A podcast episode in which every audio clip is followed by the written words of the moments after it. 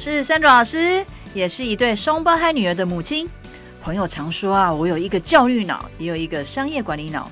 我想透过角色扮演的方式呢，邀请爸爸妈妈一起来聊聊教养的经验。我也想要用教育者的角度来提供家长们一个专业又实用的语言学习知识哦。那大家准备好跟我一起碎碎念了吗？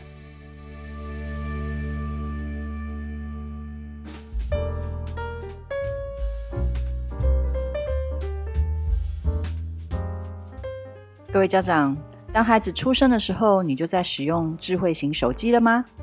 如果答案是肯定的话，那你的孩子呢，就是数位原住民喽。我们英文说 digital natives。那我本身呢，是数位移民 digital immigrant，也就是说，在出生的时候，当时候还没有网络，所以你可以想象这样的世代差别呢，在使用所谓数位载具的时候的观念啊、习惯啊、想法。会有哪些不同呢？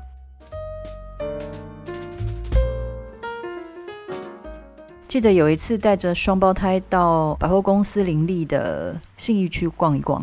那从华纳威秀一直往北走，那一路上有很多人。到香堤大道广场的时候呢，姐姐突然问我说：“妈咪，怎么到处都是萤幕啊？”这是一个很有趣的观察哦。所以当时候我看了一下四周，然后发现呢，在橱窗中、大罗看板。路边的摊位上，呃，电梯里面啊，还有专柜上，哎，真的都是用荧幕在当做广告。这些荧幕一直在我们的身边，我们已经很习惯了。但是当我很刻意去观察它的存在的时候，我却发现这些荧幕的光害啊，还有跳动的画面呢、啊，其实是很伤眼睛的。以前用荧幕方式广告，呃，是没有那么多，你可以选择不用看。但是现在多到只要一眼望去都是荧幕。这些应该也可以算是 screen time，萤幕使用时间吧。双胞胎呢是数位原住民，现在呢学校上课啊都是必须要透过用电脑或者手机啊、上网查资料来完成。那一开始呢家里呢先有线呃桌上型电脑啊，具备有简单的上网还有文书功能。因为双胞胎很爱画画，所以呢呃就开始先就先用了小画家这个软体。那开始创作，我告诉孩子说，我们不会不准他用电脑。那不过呢，就是需要的时候才用。学龄前呢，我们跟许多父母一样，在喂食的时候，偶尔也会把 iPad 拿出来，然后播孩子爱看的英语卡通。那吃完饭了之后呢，iPad 就会收起来。国小五年级的时候，双胞胎开始带着家中淘汰的手机上学。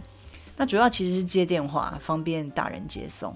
没有网络可以使用，只有在 WiFi 的地方看才能连线。那双胞胎开始呢，自己呢就会找 YouTube 影片来看。那这一刻我就知道孩子已经开始进入了网络世界。呃，如果呢网络世界在里面使用得当的话呢，网络世界对大人还有孩子来讲是美好的。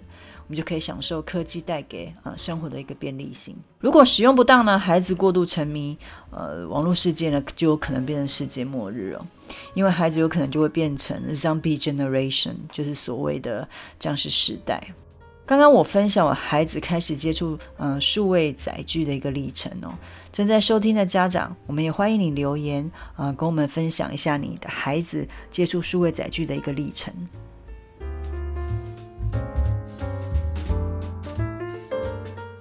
要数位原住民不能碰数位载具是很困难的，其实，因为他们出生的年代样样都跟数位载具有关。但是许多的研究发现，特别在这段时间，全球呃各国因为疫情必须封城的时候呢，孩子啊荧幕使用时间呢啊其实是增加很多的。那当我们家长的应该要如何帮孩子建立正确的呃使用习惯呢？各位爸爸妈妈，如果你家中呃目前有新生儿啊，只照顾着可能是呃您自己，或者是长辈，甚至是保姆。如果是真的需要用手机来照顾孩子哦，例如像要播英语的音乐，或者是啊、播一些英文的卡通，那就让孩子只有在这些时候接触到手机或平板。简单来说，就是要控制时间。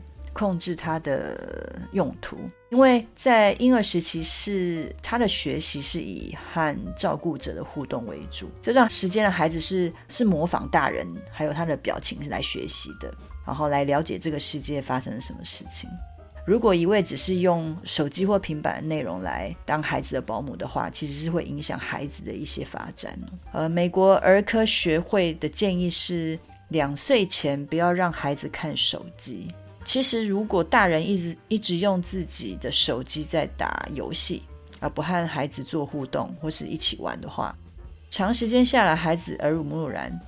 那除了呃，会影响孩子身心发展之外，有可能孩子未来就会比较依赖手机跟平板，那甚至有可能会变成呃，要看平板呢、他才愿意吃饭。那其实这种现象，我常常在外面呃餐厅吃饭的时候，我会看到这样子的一个状况。这样子其实真的不是我们想要看到的，所以呃，提醒各位父母亲，千万不要用啊、呃、玩手机或是平板来当做一个诱饵或是奖励哦。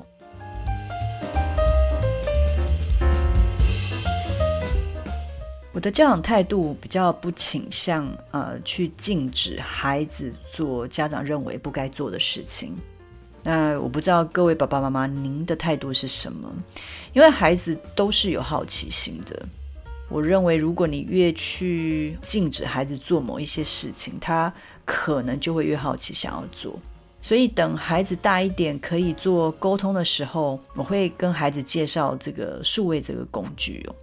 那告诉孩子这个工具的一些特色，然后它的好处在哪里？那有可能会有的影响，像双胞胎在幼稚园的时候，他们知道爸爸妈妈都会用手机工作，所以呢，我时常其实我时常抱怨说，可以透过手机工作这件事情，呃，也让我回家还是要继续工作，所以其实是很累的，因为手机的荧幕很小，然后会让我的眼睛比较累，那脖脖子也不舒服。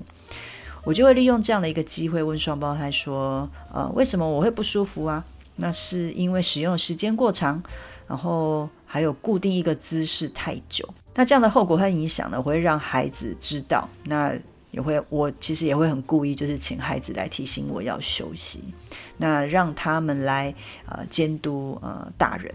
当孩子用平板在看英文卡通的时候呢，我也会说：哦，这个卡通大概是几分钟之后会结束。”因为 iPad 也需要休息哦，那我们就要跟 iPad 说拜拜喽。那像年纪小时候，我用这样的做法。其实我们应该要用孩子在他那个年纪可以理解的方式，让他们知道，呃，数位载具只是一个工具，而不是一直要依赖它。刚刚有提到美国的儿科学会哦，他除了提到两岁之前尽量不要让孩子接触啊、平板之外呢，他也建议两到五岁的孩子每天。如果萤幕啊使用时间尽量不要超过一个小时，而且如果真的非得要用这些数位载具的话，更建议这一个小时之内，我们提供给孩子的啊、学习内容是必须是要高品质的。意思也就是说，不要浪费这一个小时啦。那如果真的要用，那就要好好的利用。这一集我们谈到数位载具的一个使用，包含电脑。手机和平板，那这些工具如果好好的利用，呃，会是很好的教养工具。有个研究根据呃二到十七岁的孩子做调查，发现每天荧幕使用时间如果超过四个小时的话，它有可能会影响孩子的身心发展，而且这样的孩子情绪会比较不稳定，而且对事情的好奇心会降低，甚至连自我管理的能力也会变差，容易分心。而且这样的孩子就不容易照顾，甚至在社交方面就会出现问题。现在孩子成长的过程当中，会引发孩子好奇心啊，还有刺激孩子学习的工具，实在真的很多。那每个家庭的环境因为不同，还有对于科技融入生活的观念也都不太一样。我们欢迎家长们啊，跟我们来分享您的做法，让数位载具还有工具呢，成为我们教养还有孩子学习的一个神器，而不是钝器哦。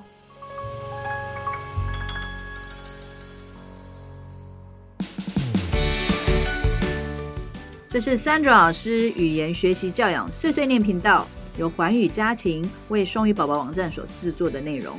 喜欢我们的内容，请按赞、分享与订阅。如果想要获得更完整的内容，请至双语宝宝网站阅读部落格文章，或到 YouTube 频道搜寻珊蓉老师，或是语言学习教养碎碎念的关键字，与我们分享你的教养问题，我们一起学习，陪孩子成长。